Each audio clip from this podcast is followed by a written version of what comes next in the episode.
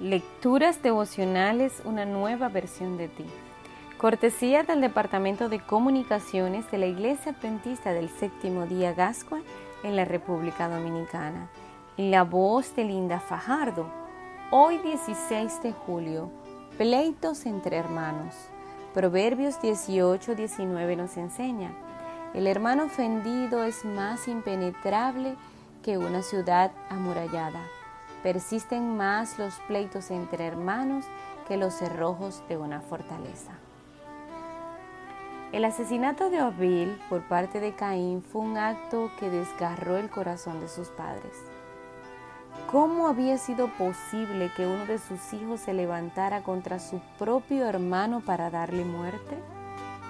Lo cierto es que no fue un hecho espontáneo, más bien fue resultado de una serie de actitudes que prepararon al hermano mayor para aquel terrible homicidio. Elena de Guay lo narra de la siguiente manera. Pensó que su padre Adán había sido tratado cruelmente al ser expulsado del Edén. La idea de conservar ese pecado siempre presente en su mente y ofrecer la sangre del cordero inmolado como confesión de entera dependencia de un poder ajeno a sí mismo, era una tortura para el soberbio espíritu de Caín. Como era el mayor, pensó que Abel debía seguir su ejemplo. Cuando la ofrenda de Abel fue aceptada por Dios y el fuego santo consumió el sacrificio, el enojo de Caín no tuvo límites.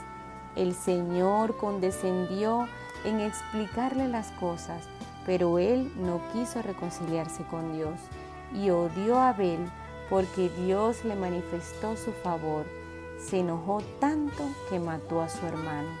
Testimonios para los ministros, página 94. Caín cultivó un falso concepto de Dios, considerando injusta la forma en la que había expulsado a sus padres del Edén. Dejó que en su corazón creciera el rencor hacia el Padre Celestial ¿Confiar en Dios?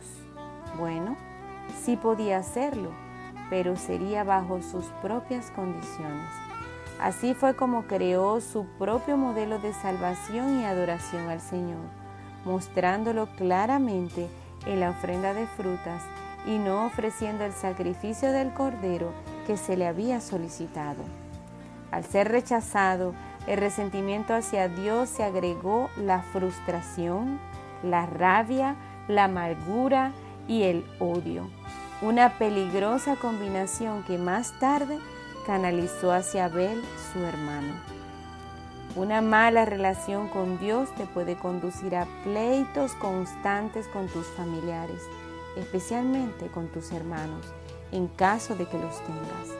Pero la combinación de odios, disgustos y desilusiones es un detonante en una lengua imprudente que puede conducir a una desgracia mayor.